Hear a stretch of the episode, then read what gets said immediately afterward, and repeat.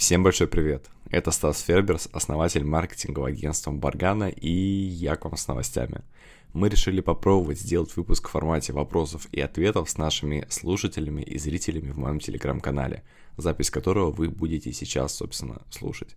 Мне кажется, что он получился насыщенным, актуальным и интересным, но из-за того, то, что слушатели задавали свои вопросы онлайн, без какой-то предварительной подготовки, качество звука может хромать. Надеюсь, что вы нам это простите. Пишите, нравится ли вам такой формат и стоит ли записывать выпуски еще. Приятного прослушивания.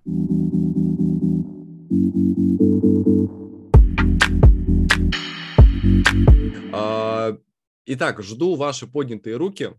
У нас одна рука есть. А, Екатерина. Катя, привет, Стас, как меня слышно?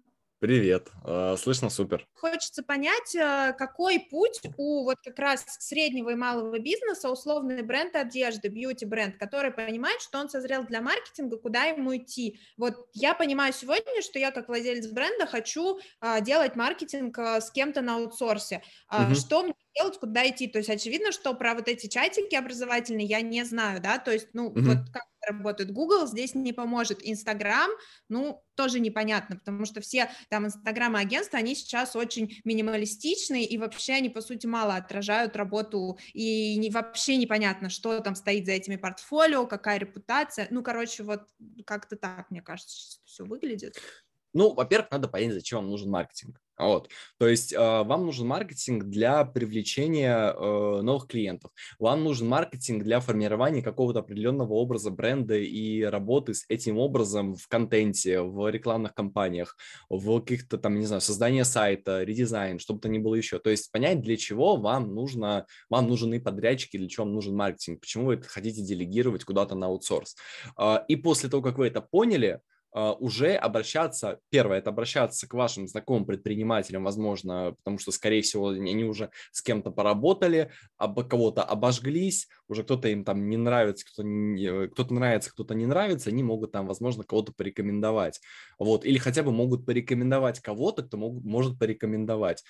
Это первый момент, то есть это обращаться к своим знакомым. А, и второй – это посмотреть, какие агентства, какие подрядчики там в Инстаграме и так далее делают проекты, схожие с вами, которые вам потенциально могут нравиться.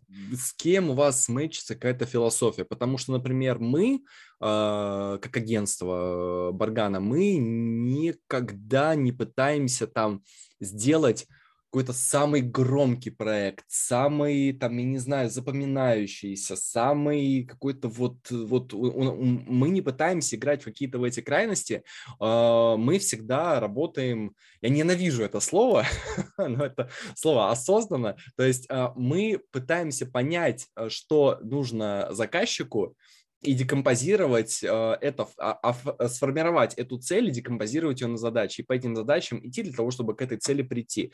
Если нам нужно самый громкий проект с миллионными бюджетами захерачить, мы это делаем. Если нам нужно просто стабильная, понятная работа с трафиком через таргетированную рекламу, а таргетированная реклама существует, как бы ВКонтакте, привет, MyTarget, все нормально. А, вот, и как бы там есть заявки, и мы вот э, прямо сейчас ведем несколько проектов ВКонтакте в таргетированной рекламе, все хорошо, все нормально, все работает. А, ВКонтакте самая крупная социальная сеть в России, напоминаю. Вот, то как бы мы работаем с трафиком. Если нужно сделать сайты или если нужно сделать ребрендинг, то мы работаем с этим направлением. То есть наша задача как агентство э, выполнить и э, достичь тех целей, которые мы совместно с клиентом ставим. Вот, и выполнить все задачи на пути к этой цели. Вот, поэтому первое – это обращаться к знакомым, сарафанка наша все. И второй момент – это мониторить рынок, смотреть, кто делает классные проекты, которые именно вот вам как-то отзываются и э, вам нравятся. Вот. И, или, возможно, это какое-то схожее с вами направление. Потому что если вы, например, не знаю, делаете какие-то ювелирные изделия, э, и вы хотите работать с классными подрядчиками, то вам имеет смысл обращаться в те агентства, которые работали с другими ювелирными брендами, у которых получились классные кейсы, которые конкретно вам нравятся на фоне того, что вы проговаривали, у меня возник вопрос касаемо ФК.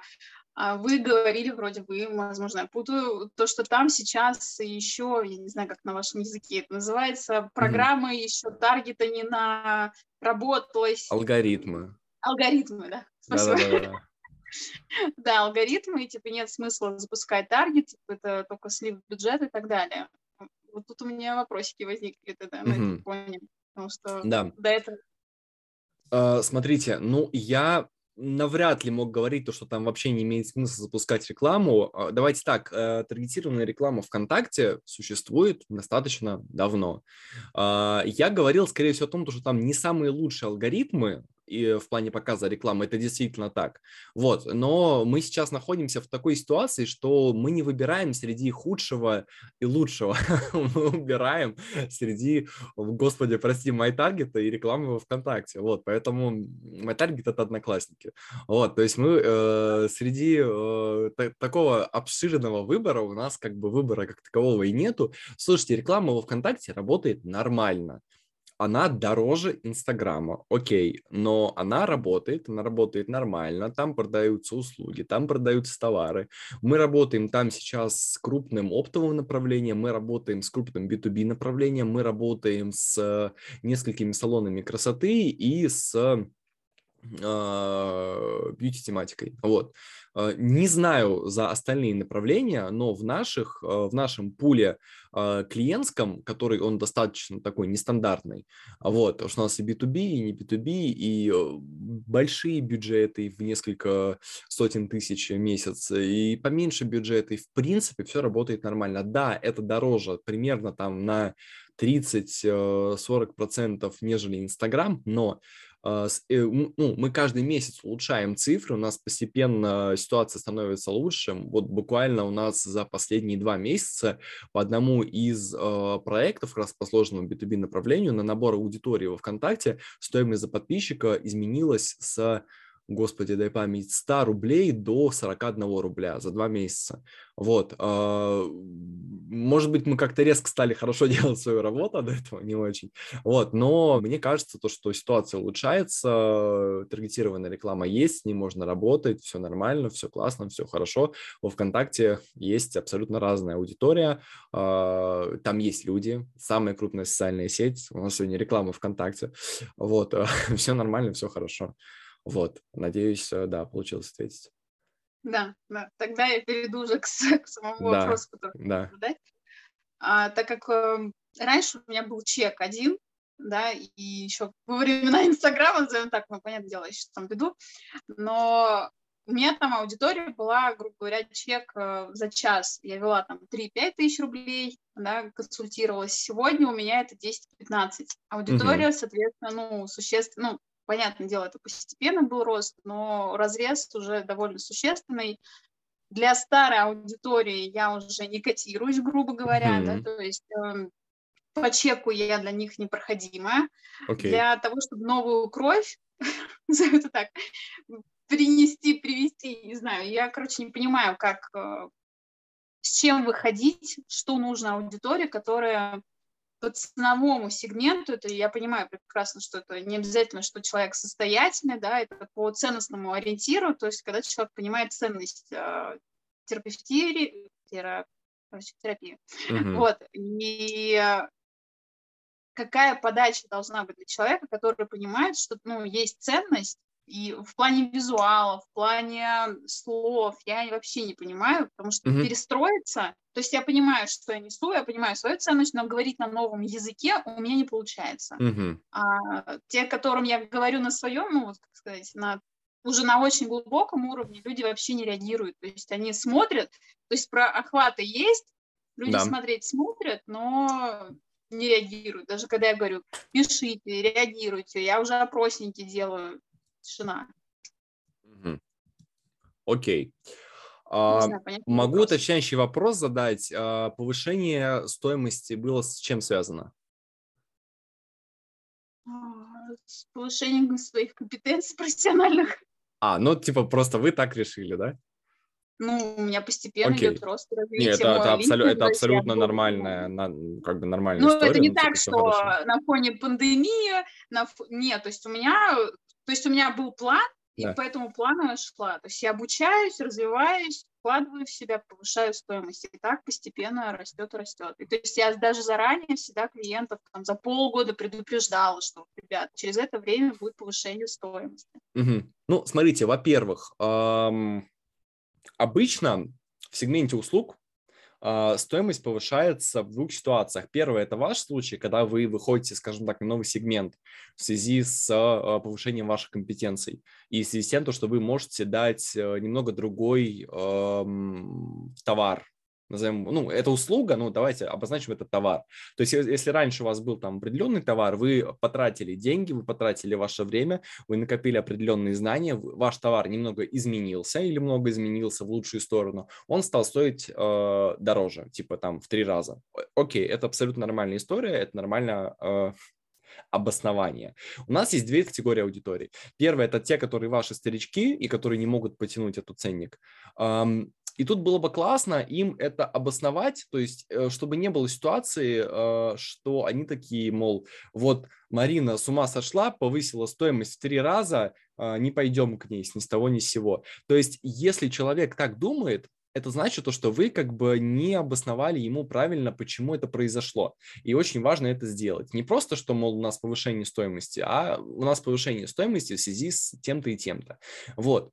И у человека должно сформироваться ощущение того, то, что да, блин, э, подорожало, я понимаю, почему подорожало, это действительно круто, это того стоит, но я себе на данном этапе это позволить не могу. Вот. Вот если вот желательно, чтобы человека вот так вот закрылась э, эта, э, эта новость. И ваша задача это правильно донести. И правильно донести там путем разъяснения того, почему это произошло. И как бы что нового вы стали делать и почему это стало сто- стоить там типа x2, x3. Окей, почему это важно? Чтобы человек, э, возможно, станет больше зарабатывать. Он может перейти из одной э, группы э, аудитории в другую группу, которая сможет позволить себе ваши услуги.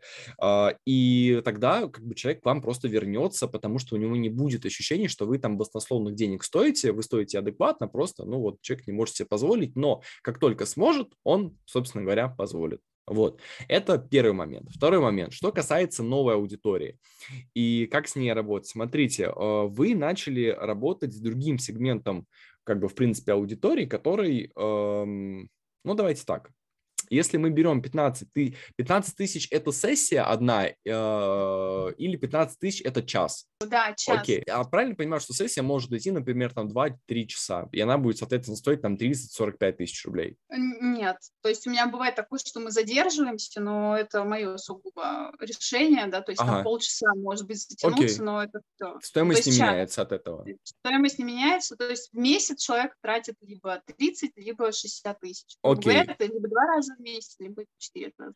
Окей, хорошо, смотрите, если э, стоимость составляет там около 40 тысяч в месяц, давайте подумаем, кто потенциально может быть целевой аудиторией. Это совершенно точно не студенты.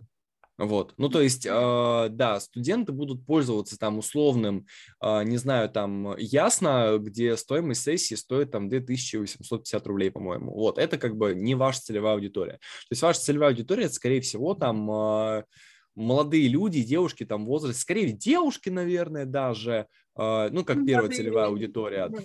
Э, молодые люди?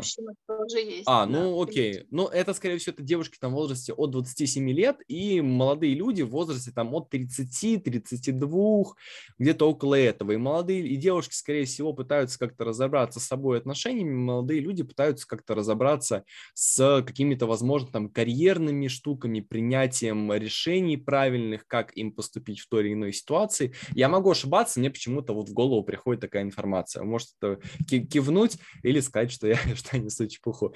Вот, ну не суть важно. Смотрите, э, у вас другая целевая аудитория, то есть вам нужно понять, где э, такая целевая аудитория присутствует, которой нужна психотерапия какие у них основные запросы. Скорее всего, люди приходят с какими-то плюс-минус похожими запросами или есть какие-то категории запросов. И вы можете, например, если мы берем таргетированную рекламу, вы можете запускать рекламное объявление, где, например, в заголовке прописываете какой-то определенный запрос, один из популярных. Там, я не знаю, э, ну вот какие у вас, у вас есть такие э, запросы, которые вы бы могли выделить, вот с которыми чаще всего приходят? Чтобы я тут не фантазировал. У меня в этом сложность. Я работаю совсем, поэтому мне сложно выделить. Не ну, знаю, понятно, деньги, совсем. Но... Вопрос, э, вопрос денег, да. вопрос взаимоотношений, я не знаю, чувство вины, чувство стыда, а, а вопрос денег э, какой-то вот есть э, о, такой обобщенный запрос, там, не знаю, я мало зарабатываю, или я много зарабатываю, мне за это стыдно, или там как больше зарабатывать и так далее. Вот какой-то, какой конкретный вопрос денег есть, который там, например, обобщенный. Просто надо понять какую-то такую, э, нащупать штуку, которая а, обобщает целевую аудиторию. Хотя бы в каком-то вот... Странно зарабатывать большие деньги. Как заработать? Окей. Ну, немножко по-инфо-цыгански, конечно, но допустим. Вот, можете, э, да, просто заголовки прописать. Э, там, как, э, очень по-инфо-цыгански звучит, ну ладно, ну типа там, как зарабатывать большие деньги, там, не знаю, работа там, не знаю, там, с психологом, т -т -т. Окей, ладно, давайте про взаимоотношения лучше, это как-то попроще и поадекватнее звучит. Там, я не знаю, какие-то проблемы с молодым человеком. Как-то обозначить этот запрос в заголовке, чтобы человек, скролля ленту во ВКонтакте, как, как мы с вами заговорили, господи, до сих пор не верю. Вот, э, видел этот запрос, и он такой, блин, или там у вас таких запросов может быть типа 30 штук. И он такой скроллит, скроллит, говорит, о, блин, это я. И то есть это максимально персонализированная реклама, которая на 100% будет откликаться у человека. Там, о, блин, это же мой запрос. И он такой, так, и, иду читать дальше, что у нас здесь такое. Читает, и там вопрос прям чисто про него. Uh, там это его запрос, и с большой долей вероятности он пойдет э, к вам там его обсуждать. И если вы напишете какое-то небольшое такое такой лид-магнит э, в описании к этому э, рекламному объявлению, там, например, дадите какие-то там, не знаю, три совета и там э, напишите о том, что вы помогаете работать с этой определенной проблемой, точно вспомнил, есть психологи, обычно они как-то формируют список проблем, с которыми они работают, не проблем, а вопросов. Вот, я стараюсь максимально политкорректным сегодня быть. Вот, и вы можете эти моменты прописать, если человек это отзывается, потому что, как правило, запросы недостаточно обобщенные, то с большой долей вероятности человек пойдет к вам его обсуждать. Вот, и в таргетированной рекламе, в рекламном кабинете важно прописать э, правильную целевую аудиторию. То есть эм, в плане дохода это, конечно, сложно сделать, ну, то есть модель устройства, с которого человек смотрит рекламное объявление. Понятно, что есть куча людей, которые берут айфоны в кредит, но тем не менее, как бы львиная доля людей действительно может себе позволить, и как бы все нормально. А, вот, то есть как-то обозначить людей, которые более-менее состоятельные, находятся в правильном социодемографическом а, поле, там, от такого-то возраста, в таком-то семейном положении, скорее всего, в браке, вот, э, возможно, там есть дети, там определенный формат работы, можно даже прописать должности занимаемые, хотя не знаю, кто ВКонтакте их сейчас пишет. Вот, или вы можете просто спарсить базу клиентов, э, там, не знаю, украсть, купить, попросить, вот, и ее загрузить в рекламный кабинет и на нее показывать рекламу. Вот, это если мы говорим про таргетированную рекламу. Если мы говорим про работу с лидерами мнений, которая в Инстаграм до сих пор существует и имеет место быть, а, то мне кажется, опять же, это без какого-то исследования, я говорю, моим словам не надо верить сейчас на 100% и все абсолютно подвигай, подвигайте критики и проверяйте, но э, мне кажется, что это какой-то определенный сегмент предпринимателей, сегмент бизнесменов, потому что это обычно те люди, на которых хотят быть похожи. Это одна их целевая аудитория, а вторая целевая аудитория – те, кто с ними партнерится и там зарабатывает плюс-минус на таком же уровне. То есть психологи – это такая слишком широкая аудитория у психологов, то есть это люди абсолютно разных профессий, то есть нельзя как-то сегментировать, там, я не знаю, это вот, э, не знаю, электросварщики, вот только моя целевая аудитория, или там э, только, не знаю, ш, там школьники, которые слушают кей-поп. Нет, это абсолютно люди любых профессий, любых возрастов, но что вас выделяет, это уровень дохода человека на 100%, как бы студенты, школьники не могут себе позволить вас это классно.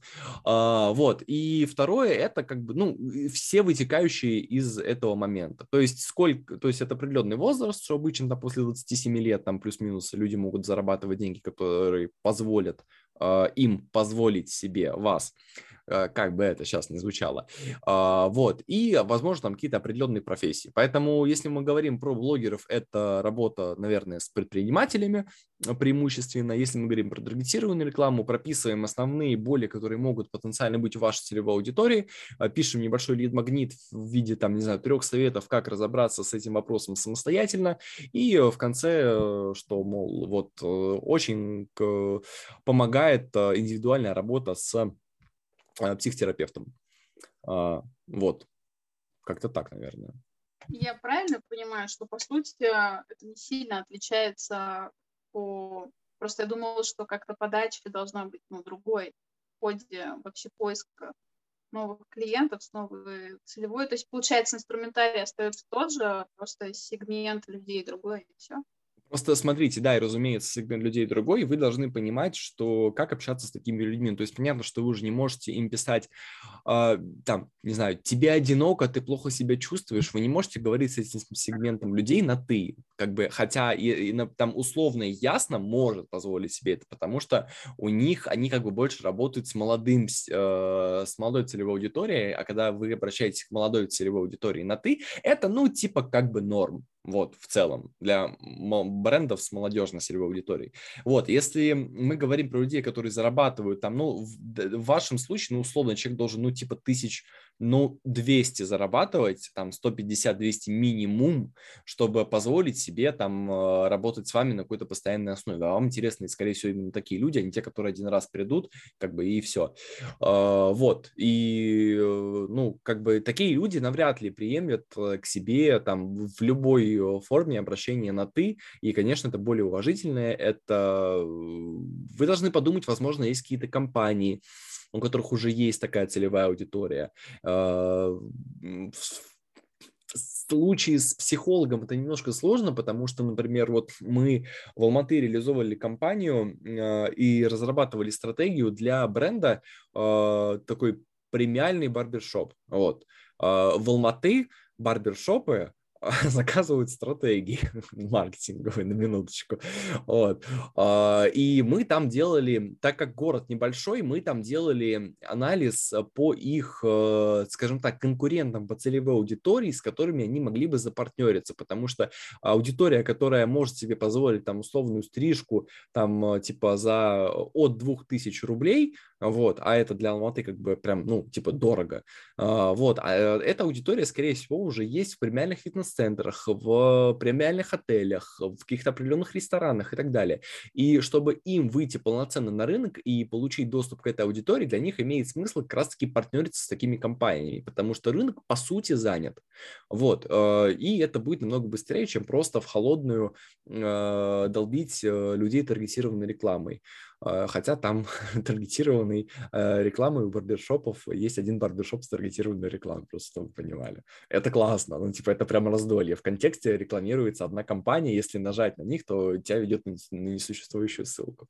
Ну, типа, барбершоп Алматы, можете забить ноль рекламных объявлений. Вот одна компания есть, она ведет на несуществующую страницу.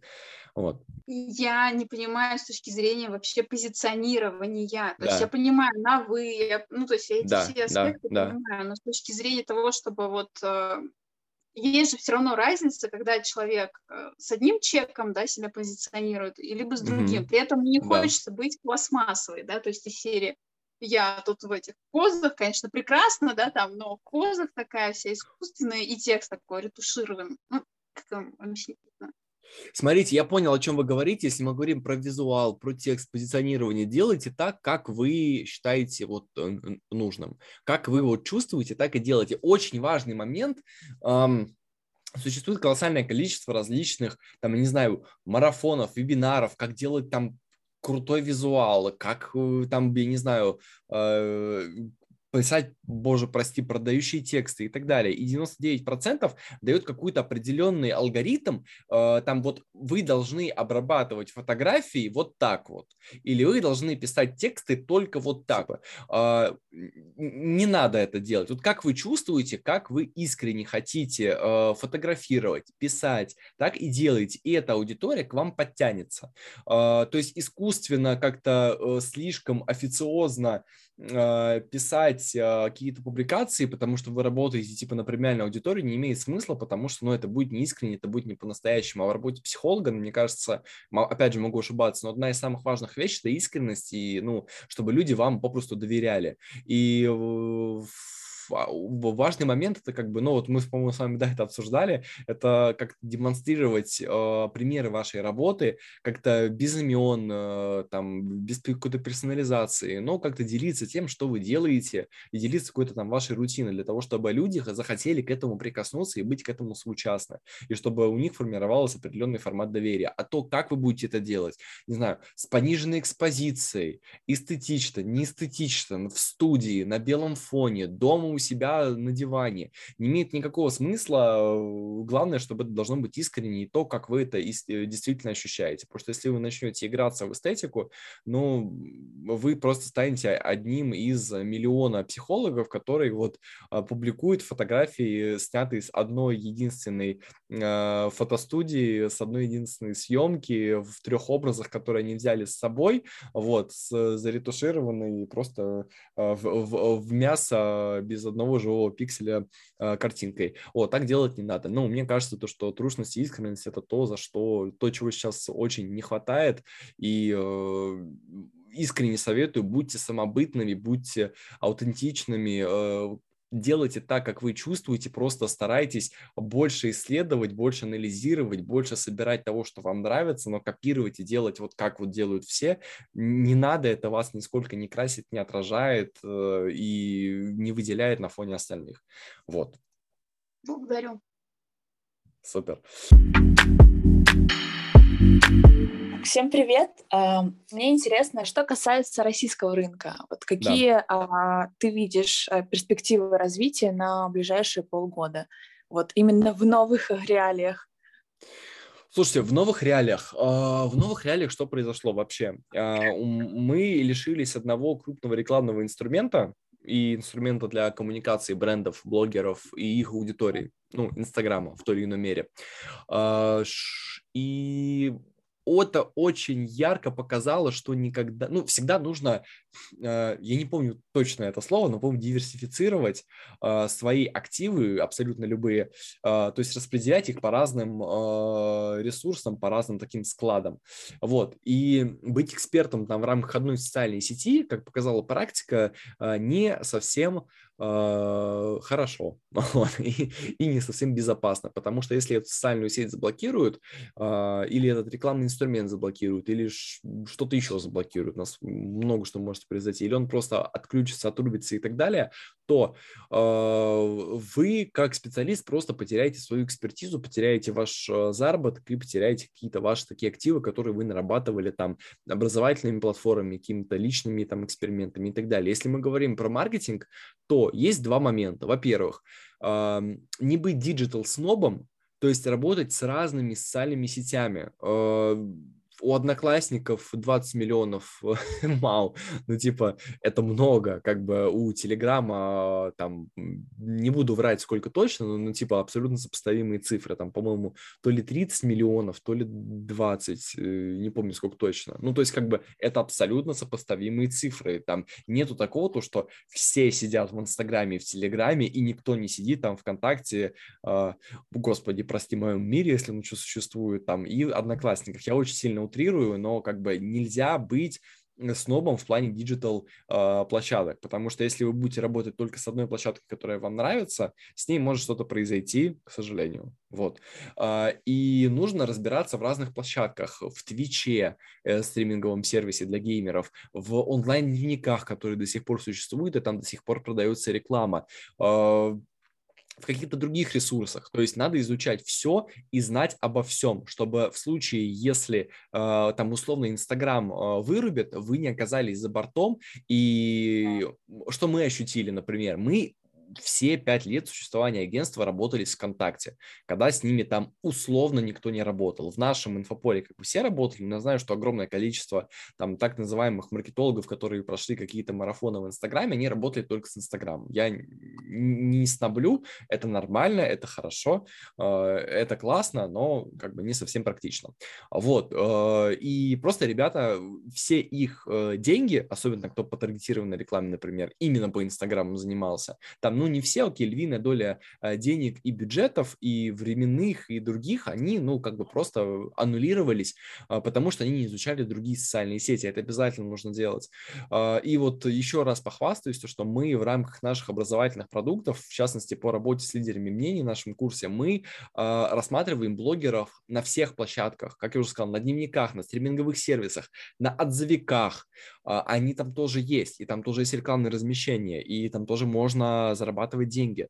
А, в Инстаграме, на Ютубе а, и так далее. Ну, то есть блогеры есть в большом количестве мест, лидеры мнений есть везде. А, и э, надо уметь работать с ними на разных площадках, в разных форматах, потому что к вам придет какой-то бренд, дневники еще существуют. И я, например, вот я вообще не целевая аудитория дневников, но я на Дайри.ру время от времени, раз в неделю куда-то захожу и смотрю моих любимых блогеров там. У меня есть любимые блогеры на Дайри.ру. Вот, э, то есть как бы ну, как бы я вообще не ЦА, но, допустим, это небольшое количество трафика, но вы понимаете, что э, никто не думает, что на Дайри.ру, на дневниках можно продавать рекламу в контенте, и что там есть блогеры а там есть блогеры, и там можно продавать рекламу, и эта реклама будет адски конвертиться в покупки и деньги, если это классное размещение. Вот, э, с классным сообщением, с классной подачей, с пониманием целевой аудитории. Вот, потому что это как э, реклама в Инстаграме в 2000 каком-то там мохнатом году, когда люди не думали, что то, что советуют блогеры, это реклама, и искренне считали, что это реальная рекомендация. Вот, и просто сгребали там все, что только возможно, потому что, ну, как бы люди это искренне советуют. Вот, и как бы реклама там более чем работает, все нормально, поэтому нужно работать как маркетолог с разными инструментами. Так вот, как какая ситуация сейчас? Что мы ощутили на себе? Очень много ребят, к сожалению, осталось без... Э, у кого-то упал доход, у кого-то он ушел в ноль, э, у кого-то он повысился, у нас у кого-то на, на том же уровне остался. Мы начали получать примерно в 4-5 раз больше брифов, мы подписали большое количество проектов а, именно благодаря тому, то, что мы всегда работали с разными площадками. Мы, поним, мы понимаем, как работает ВКонтакте, мы понимаем, как работают Одноклассники, мы понимаем, как работают другие э, ресурсы, и у нас очень сильно возрос э, спрос на э, рекламу у блогеров именно на услуги по инфлюенсер-маркетингу, потому что инфлюенсер-маркетинг это на данный момент, по сути, единственный э, способ рекламы в Инстаграм который может как-то конверсить, который может даже как-то на какие-то перформанс-компании работать. Вот, и там, конечно, завал. Вот, э, в хорошем смысле этого слова. Поэтому э, спрос на инфлюенсер-маркетинг, он значительно вырос. А, вот, и мы как бы сейчас с этим столкнулись. Вот, э, это первый момент. Второй момент, что все больше компаний привязываются именно к цифрам и хотят получать нормальные подробные отчеты э, с пониманием стоимости за просмотр, за уников, за переходы, за конверсию, за, не знаю, вплоть до расчета возврата инвестиций. Вот, мы, к слову, мы также учим это правильно формировать и рассчитывать э, на будем учить в конце месяца на нашем, собственно говоря, курсе. Вот, то есть э, компании начали более пристально относиться и смотреть на, на конверсионные отчеты, на перформанс истории и более, скажем так, это контролировать. Вот, и более на это обращать внимание. Если раньше, например, могли приходить с запросом на блогеров просто, ну вот, давайте там-то, там-то разместимся, и зачастую даже не запрашивали какую-то статистику обратную, ну, мы в любом случае всегда предоставляем, то сейчас мы столкнулись с тем, то, что львиная доля компаний действительно, скажем так, ответственно к этому относятся э, и запрашивают там э, абсолютно все данные, при этом дают э, в ответ данные от метрик, что раньше вообще было очень большой проблемой. То есть раньше, когда мы запрашивали, там, делали кампании по таргетированной рекламе или с лидерами мнений и просили дать доступы от э, метрики для того, чтобы от Яндекс метрики, чтобы мы, мы могли нормально почитать, э, сколько было получено э, заявок с того или иного блогера, там, через UTM-метки или там через Bitly и так далее. А, вот, и нам как бы всегда так пытались как-то слиться с этого момента, было какое-то недоверие, не знаю, там не хотели давать, то сейчас как бы нам говорят, да, конечно, вот держите, не вопрос, э, там, и это очень классно, э, это очень упрощает жизнь и нам, и в первую очередь а, нашим клиентам. Вот, поэтому, наверное, как-то вот так. Компании стали больше смотреть на перформанс, компании стали более внимательны к отчетам, вырос спрос на работу с блогерами а, и вырос спрос, разумеется, на специалистов, которые работают с ВКонтакте ВКонтакте. И не те, которые работают с ВКонтакте последние два месяца, а те, которые э, работали с социальной сетью и другими всегда. И я сейчас очень рекомендую вот э, обратить внимание на все платформы и вообще не пытаться сконцентрироваться на каком-то конкретном инструменте, а стараться получать э, и ходить на те образовательные программы, которые дают фундаментальные знания в маркетинге. Что такое цели, что такое задачи, как одно декомпозировать другое, а, как правильно брифовать клиентов, как правильно работать с ожиданиями, как правильно формировать портфолио, как правильно себя презентовать, как правильно формировать стоимость услуг, как правильно набирать команду, как э, работать со сметами. То есть какие-то фундаментальные знания, которые не исчезнут просто потому, что что-то произойдет в мире вот, и которые с вами останутся вне зависимости там внутри вас и в вашей голове, вне зависимости от того, что произойдет, и не перестанут быть актуальны. А, наверное, вот. Такие знания сейчас стали цениться а, более а, более, более стали цениться, потому что как бы ситуация нестабильная, и в мире, когда все может поменяться, э, становятся ценны те вещи, которые неизменные, которые фундаментальные, будут э, нужны всегда. Фух вы работаете сегментом хорика. Хорика – это наш основной сегмент. Так, в регионах, к сожалению, все не так радужно с оплатой. И да, и нет. Смотрите, какой момент. Есть, вот возьмем Алматы.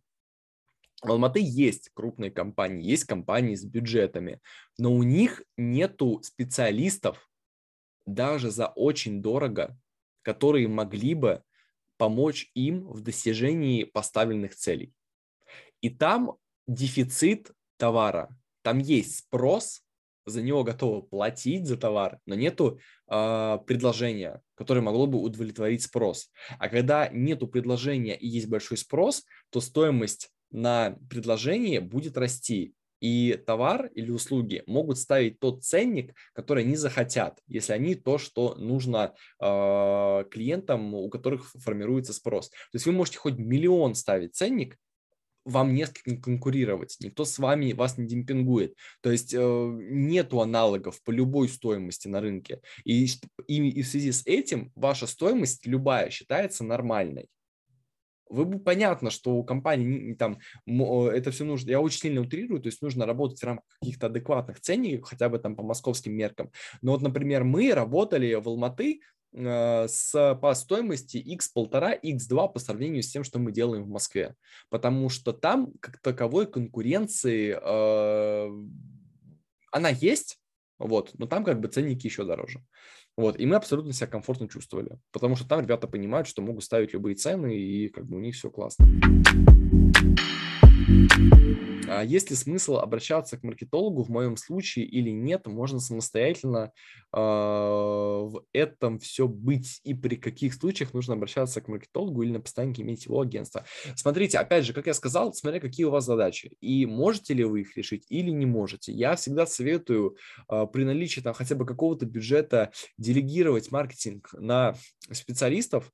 Но тут проблема какая? Специалисты, которые работают в небольшом таком ценовом диапазоне, там условно 20, 30, 40, 50, там до 100 тысяч рублей в месяц, будь то агентство или, или просто маркетологи, как правило, это ребята, которые только-только, это такие джуны, которые только-только начинают работать в маркетинге, только прошли какие-то образовательные продукты и только вот вышли на рынок и начинают, э, собственно говоря, э, искать себе клиентов. И в таком случае велика вероятность, то, что вы заплатите за то, что на вас будут учиться. как правильно делать. То есть найти хорошего специалиста, а, особенно в Москве, который за недорого, там, до 100 тысяч будет вам делать э, какой-то более-менее хороший э, продукт, хорошую работу, практически невозможно. А, это, скорее всего, будет что-то среднее с большим количеством косяков, и, скорее всего, неудовлетворительным результатом в 90% случаях. Есть 10% самородков, которые вот э, или там боятся повышать стоимость за свои услуги, они абсолютные специалисты в том, что они делают, но вот они морально не готовы пока там вот э, стоимость больше 100 тысяч за свои услуги предлагать. Они вот как бы вот сомневаются, боятся и так далее, но при этом они очень круто делают. Найти таких крайне сложно, а, практически невозможно, вот.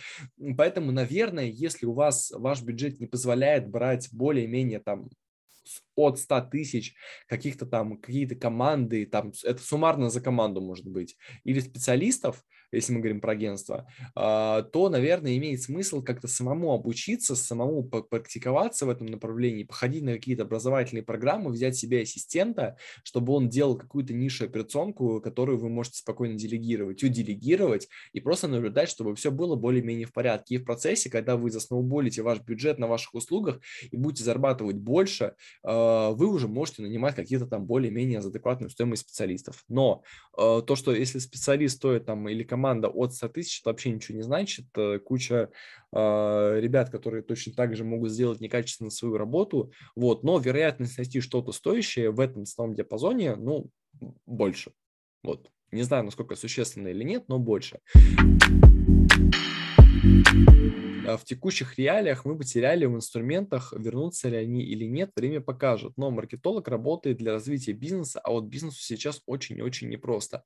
Про импортозамещение говорить слишком рано. Какие перспективы работы на рынке РС с учетом падения доходов физлиц, сокращения бюджетов бизнесом или уходом бизнесов из России? Как мне видится, это ведет к большому э, предложению. Так, все правильно читаю. Как мне видится, это ведет к большему, наверное, Окей, к большому предложению при меньшем спросе, что в свою очередь ведет к демпингу и ухудшению качества услуг. Интересно ваше мнение. Смотрите, а, с блокировкой Инстаграма предложение спрос увеличился, потому что людям нужны другие социальные сети, компаниям нужны другие социальные сети. А, предложение стало меньше потому что огромное количество специалистов э, работали только с Инстаграмом. То есть, грубо говоря, заблокировали Инстаграм, компаниям резко нужно переходить во ВКонтакте. Появился спрос на ВКонтакте, на переход ВКонтакте, на переход в другие социальные сети и так далее. Спрос появился. Как вы считаете, увеличилось ли количество специалистов, которые работали с ВКонтакте? Нет, наоборот, предложение по маркетологам, оно уменьшилось. И поэтому спрос ну, если мы на, на конкретном примере рассматриваем, он увеличился, а предложение по маркетолога уменьшилось. И что, к чему это ведет? Это ведет к подорожанию услуг. Вот, поэтому вот на кон... и мы сейчас видим э, повсеместно, вот, поэтому я бы не сказал, классных специалистов стало меньше с уходом Инстаграма, с блокировкой Инстаграма, потому что мы вышли, нас просто резко встряхнули, и мы попали немножко в другие условия, в которых львиная доля специалистов, э, маркетологов, СММщиков, называйте как угодно, не ориентируются, они не понимают, как работать в ВКонтакте, не знают, почему там нет директа, э, где там э, отметки брендов, как там что-то продавать, как подключить товарную сетку, как там никто, ну, я опять же утрирую, конечно, да, я надеюсь, что львиная доля понимает, но очень много кто не понимает, и кто не работает с этим инструментом, и кто не может нормально продать себя и эти услуги. И, э, а спрос есть, и он увеличился, и он резко появился. И поэтому на мой взгляд, э, хорошие специалисты с хорошей базой, с хорошими знаниями, с хорошим опытом в том числе, они всегда будут в цене. Это такой отдельный сегмент рынка, э, у которого всегда будут клиенты. Вот. И чтобы приобщиться к этому сегменту, нужно постоянно работать над э, своим образованием, над своими знаниями и все это дело анализировать на примере конкретных работ, упаковывать как-то и э, работать, э, и работать. Вот. В общем, э, про уход брендов. Э, смотрите, ушли крупные компании в основном.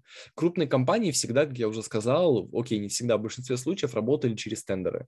А, я думаю, то, что у нас здесь сидят в основном ребята и девчата, которые э, не работают с тендерами, не работают с крупными компаниями, работают со средним бизнесом и с малым бизнесом. А, средний малый бизнес никуда не ушел. Да, есть компании, которые закрылись, но львиная доля компаний получили очень хороший хук для развития в связи с уходом брендов. И мы сейчас сталкиваемся с тем, что огромное количество среднего малого бизнеса просто получили или инвестиции, или еще что-то, и, или просто начали резко расширяться, и возник спрос на классных маркетологов, и э, сейчас не приходится уже так сильно объяснять, почему как бы вы не верблюды, и почему как бы с вами, в принципе, можно работать, потому что раньше было сложнее в этом плане. Так, вопрос. Насколько эффективно продвижение ВК, например, для стоматологии премиум-сегмента, когда, по нашим наблюдениям, аудитория ВК далека от премиума? Итак, аудитория ВКонтакте настолько близка или далека от премиума, как аудитория Инстаграма. Аудитория ВКонтакте – это люди от 27 лет. А, это взрослые люди, которые фоном включают ВКонтакте и в нем сидят там в офисе или где бы то ни было еще. Во ВКонтакте есть любая аудитория, премиальная, непремиальная. Наши знакомые там продают через таргетированную рекламу недвижимость э, элитную. Ну, то есть во всех социальных сетях есть аудитория, которая зарабатывает мало, которая зарабатывает много, которая премиальная, непремиальная. Э, все в порядке. Вот, э, я бы хотел у вас спросить, по каким именно наблюдениям она у вас далека от премиума и так далее. Вот, э, но да, да, давайте обойдемся без этого. В общем, в любой социальной сети есть разная целевая аудитория, которая по-разному зарабатывает, которая в разном э, статусе, которая с разным доходом, в разном семейном положении, э, пользуется разными сервисами, э, живет в разных местах и так далее. И просто ваша задача научиться правильно ее там искать. Дарья. В общем, у меня бренд одежды, а, и он очень молодой. Uh-huh. И я не пользовала никакой рекламы. Uh-huh. И продажи, я думала, что продаж нет, но я понимаю, что вообще нет рекламы и продажи есть, ну, типа по 3-5 в месяц, и средний чек за вещь где-то 6 500, ну, то есть mm-hmm. это такой ценовой сегмент. А, и у меня вопрос сейчас возник. Вот мы работаем вместе с моим партнером, сейчас начали. А, и когда мы появляемся, а у меня в Инстаграме 12 тысяч подписчиков. Mm-hmm. То есть я продаю, а, либо своим знакомым, либо людям, которые, ну, знают меня лично. Да. А бренд — это как бы, ну, продажи меня, грубо говоря. Да. Вот, и я а если у меня нет сейчас вложений на рекламу, потому что я, мне кажется, должны быть, ну, от 100 тысяч вложений, угу. чтобы все нормально пошло, то мне сейчас лучше развивать свой Инстаграм, но когда я говорю в Инстаграме про бренд, ну, то есть я понимаю, что с продажами как бы меньше аудитории смотрит, и это меньше всем интересно, но они прям уменьшаются, охваты, и, меня это немножко разочаровывает. Смотри, вот. Но да, при этом... Тоже. Да, наверное. Но при этом продажи есть. Вот. Угу. И что лучше сделать? Сделать акцент на развитие страницы бренда или же своей страницы, и там угу. как лучше продавать. Ну, смотрите, а, есть два мнения на этот счет. Вот, а есть мнение, что любой продукт лучше продавать через личный бренд и вкладываться в личный бренд, и с личного бренда вести аудиторию на ваши продукты, товары, услуги и так далее.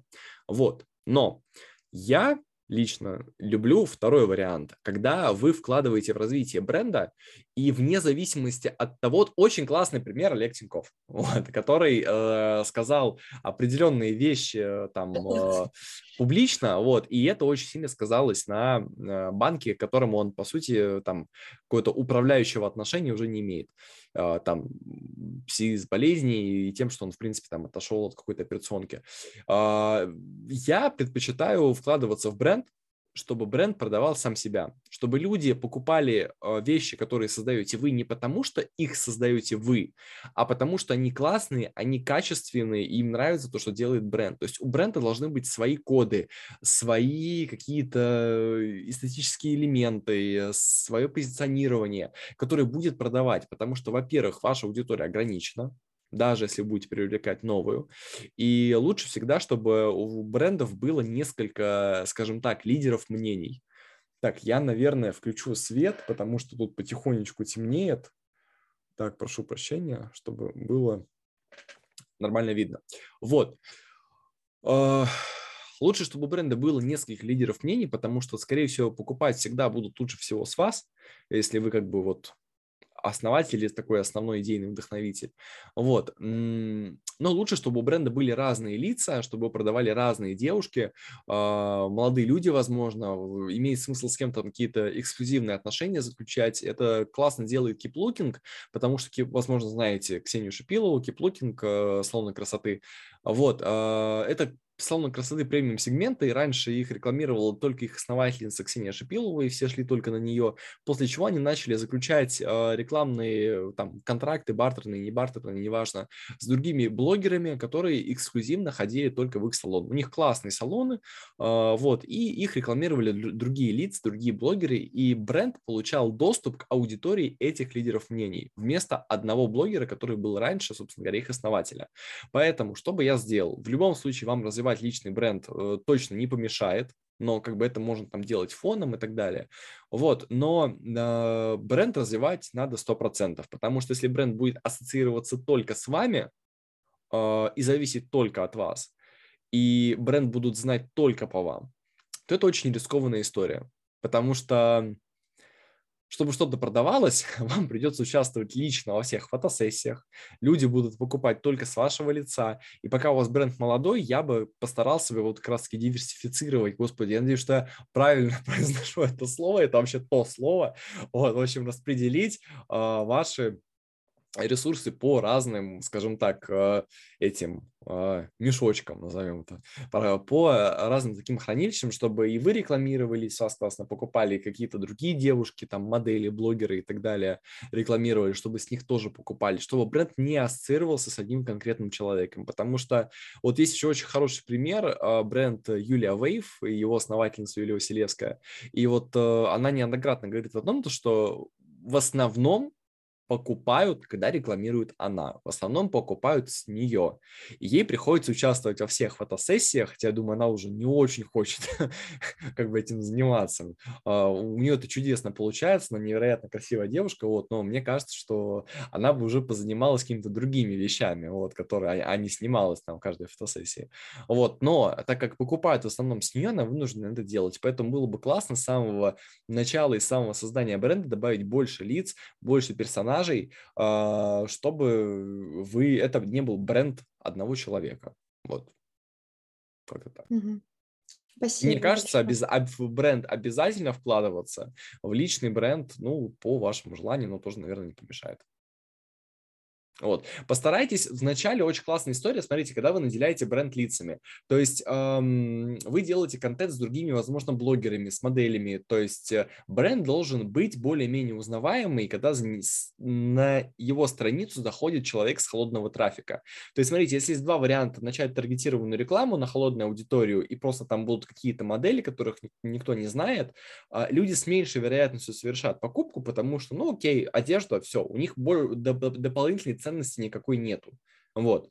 А, или другой вариант. Вы сначала работаете с лидерами мнений, делаете с ними контент, публикуете его в аккаунте, и люди, которые приходят в холодную с таргетированной рекламы, видят кого-то из знакомых лиц, и для них это лишний стимул э, совершить покупку, и это такое дополнительное доверие к бренду, что это как бы, ну, бренд существует, одежду доставят, э, вот рекламирует блогер, которого я знаю, или какое-то медийное лицо, вот, поэтому если вы, и это касается абсолютно любых брендов, любого направления, то есть если вы только-только начинаете вашу работу, выбираете рекламные инструменты, я бы вам посоветовал, чтобы сформировать ценность вашего продукта для тех, кто будет переходить в холодную, то есть помимо качества, помимо качества классных фотосессий, качества товара, а, помимо каких-то там дополнительных штук, а, это лица. Вот, какие-то более-менее знакомые аудитории. Понятно, что не надо там брать каких-то там, какую-то Настю Ивлееву, там, я не знаю, за 30 э, миллионов, там, э, и размещать ее у себя, окей, но каких-то там более-менее медийных лиц, которые там кто-то потенциальный с холодной аудиторией может узнать.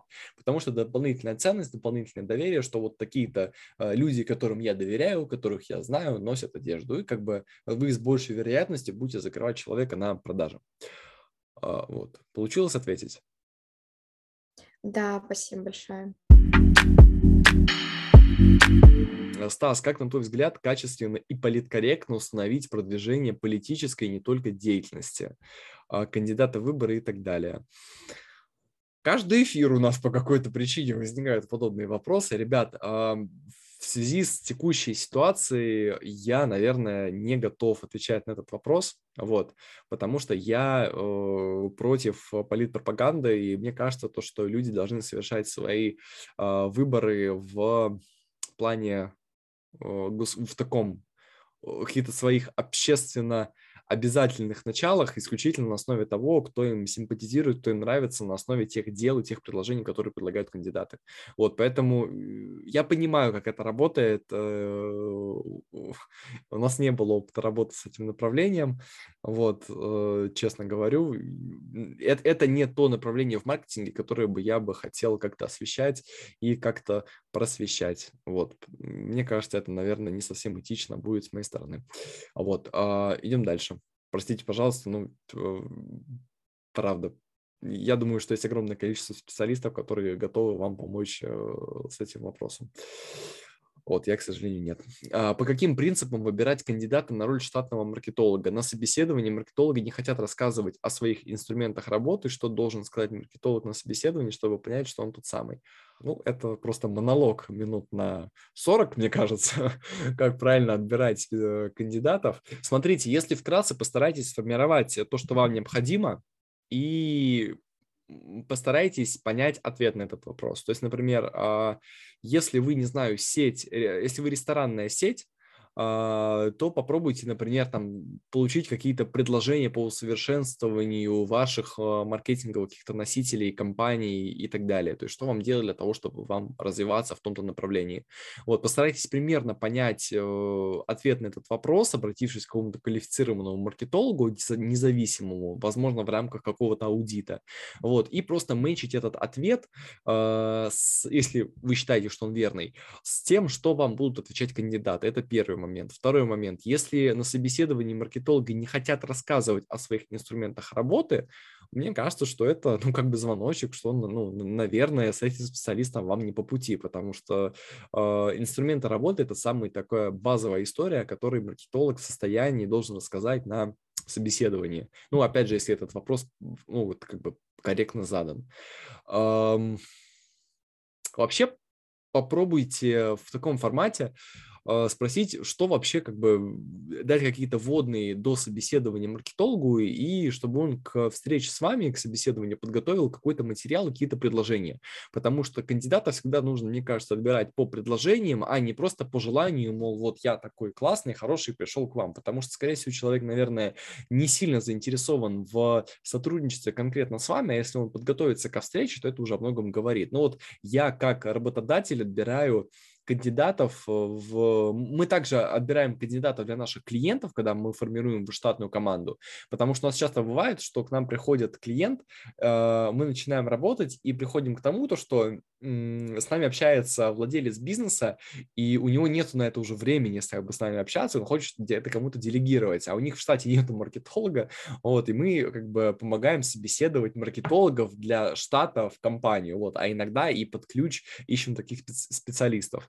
Вот, а, поэтому Uh, да, и когда мы таких специалистов отбираем на собеседовании в том числе, uh, вот, как бы это странно не звучало, мы обращаем внимание на то, пришел ли человек с какими-то предложениями, изучил ли он компанию и вообще насколько он ответственно отнесся к uh, такому моменту, как собеседование. Вот, и если он к этому отнесся э, ответственно, если он подготовил какую-то презентацию, возможно, какой-то материал, как ты предварительно изучил рынок, это говорит о том, что человек заинтересован в работе конкретно с нами, это говорит о том, что человек, ну, там, наверное, ответственный в той или иной мере.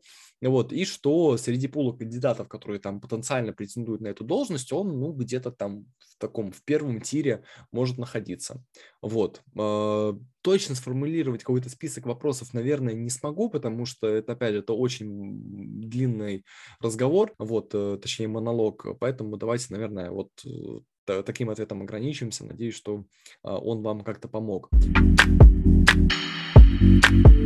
Добрый вечер. По поводу Джуна в поисках клиентов. Я немного не из маркетинга, а с веб-дизайна. Пройдены курсы, свое обучение, доделываю портфолио. Во время обучения уже брал клиентов. Их было три, но только разовое мероприятие.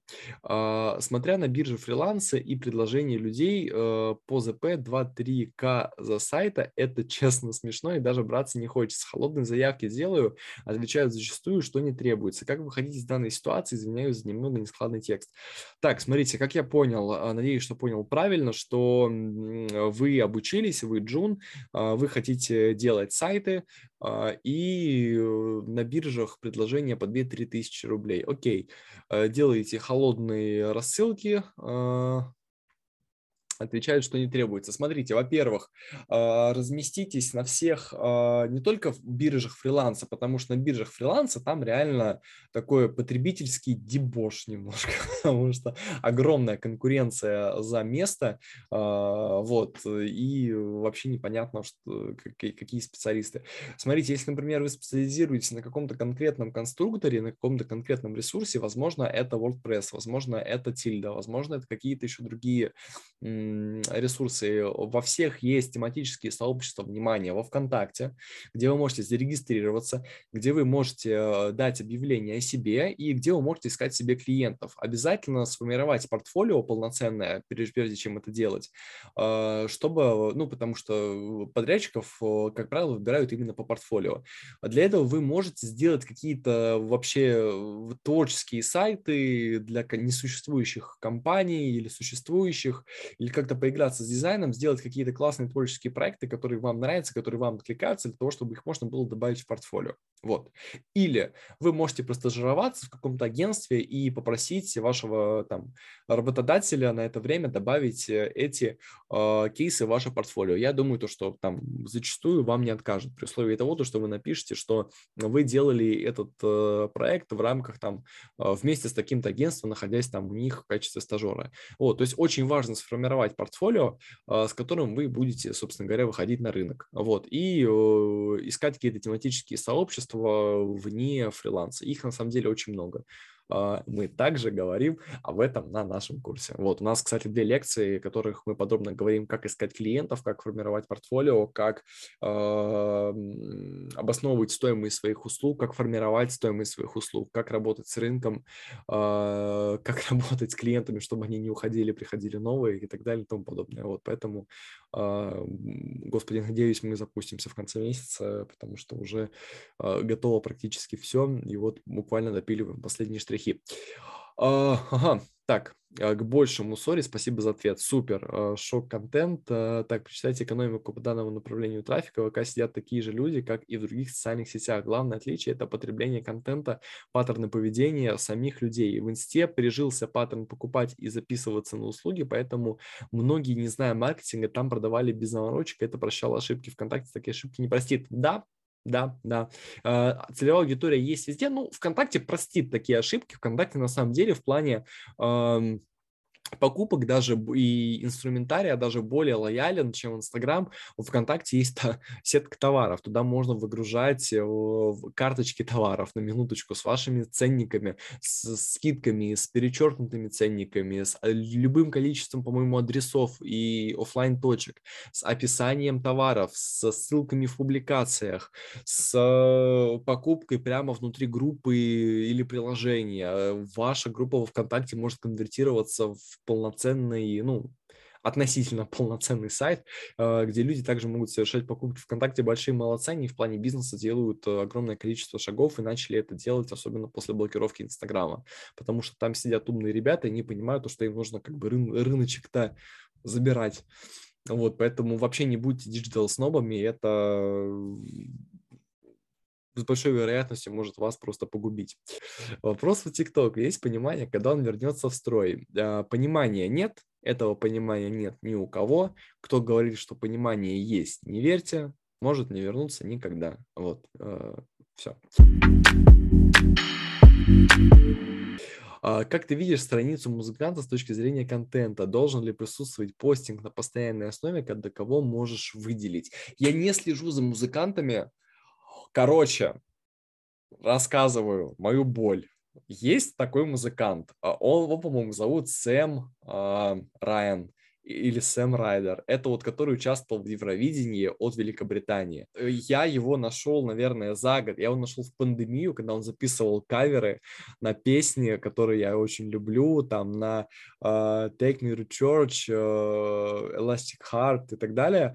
Uh, и я просто влюбился в голос. Он просто записывал. Короче, чувак, а, который умеет играть на гитаре и у которого очень крутой голос. А, он играл в разных группах, у него там было что-то 10 тысяч подписчиков, никому он не был известен. А, ну, такой типичный такой музыкант. Вот, все. И потом он начал в карантин записывать тиктоки, где он на акустические версии песен, которые он сам записывает там на э, фортепиано, на гитару, просто вот так вот э, пел э, их э, для ТикТока, там типа на 15-20 секунд. Итог. Э, у него, по-моему, 2 или 3 миллиона сейчас подписчиков, что в ТикТоке, что в ТикТоке даже, по-моему, больше, в Инстаграм. чувак поехал на Евровидение, у него очень классные песни, у него нереальный голос, это вот так, э, такой Imagine Dragons 2014 э, года, только более такой вокальный, более аутентичный, более, наверное, какой-то такой чувственный. Он юморной, он очень классно это все подает. Типа, ребята, прежде чем э, спеть эту песню, убедитесь, что вы съели достаточное количество овощей, и просто начинает петь, и там реально на разрыв аорты, невероятный голос. Короче, это классный способ продвижения. ТикТок, а, музыкальный формат, то есть а, его целевая аудитория находится в ТикТоке, она склонна слушать и потреблять такого рода контент, и он паразити... ну, паразитирует не совсем хорошее слово, но он паразитирует а, и вирусится за счет более популярных песен, которые он перепевает, и другие люди упоминают там этого артиста, которого он перепел, чтобы тот репостнул это себе. И, ну вот, вообще, когда э, Просто, чтобы вы понимали силу репостов, Оливия, по-моему, Родриго, которая спела Driver's License, которая получила, по-моему, 4 Грэмми, а, которая стала одним из самых а, популярных и прослушиваемых исполнителей за последние, по-моему, два года. Да, в 2011, по-моему, она появилась. А, она стала популярной просто благодаря репосту Тейлор Свифт. Ну, как бы у девочки несколько Грэмми, она, по-моему, в топ-10 по прослушиваниям в мире в Spotify, а, одна песня, один альбом, как бы добрый вечер. Поэтому это классный инструмент, это классная реклама, и это классная возможность э, музыкальному артисту развиться. Поэтому TikTok, ну, как бы сейчас у нас не особо. Есть рилсы, в запрещенной социальной сети есть э, клипы ВКонтакте, которые сейчас должен появиться отдельное приложение. Там также есть аудитория, не снобите, пробуйте развиваться везде. Вот, мне кажется, что такой э, рекламный инструмент может неплохо сработать.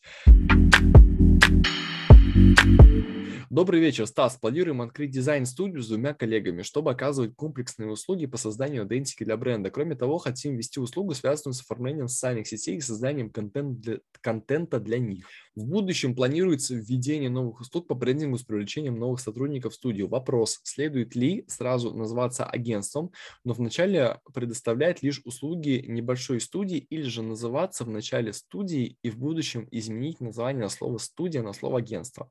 Смотрите, вот кто вы сейчас есть, э, желательно теми и называться.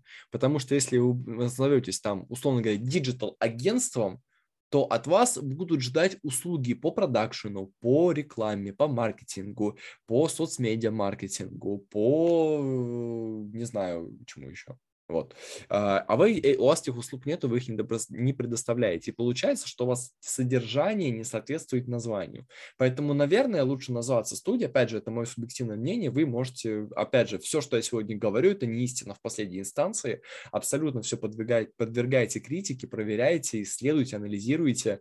Вот. Но мне кажется, что было бы логичнее сначала назваться студией, как только вы уже там будете полноценным агентством. Хотя, ну, как бы у слова студия агентства нет какого-то четкого, четкой формулировки, четкого обозначения, поэтому как вот хотите, так и называйте.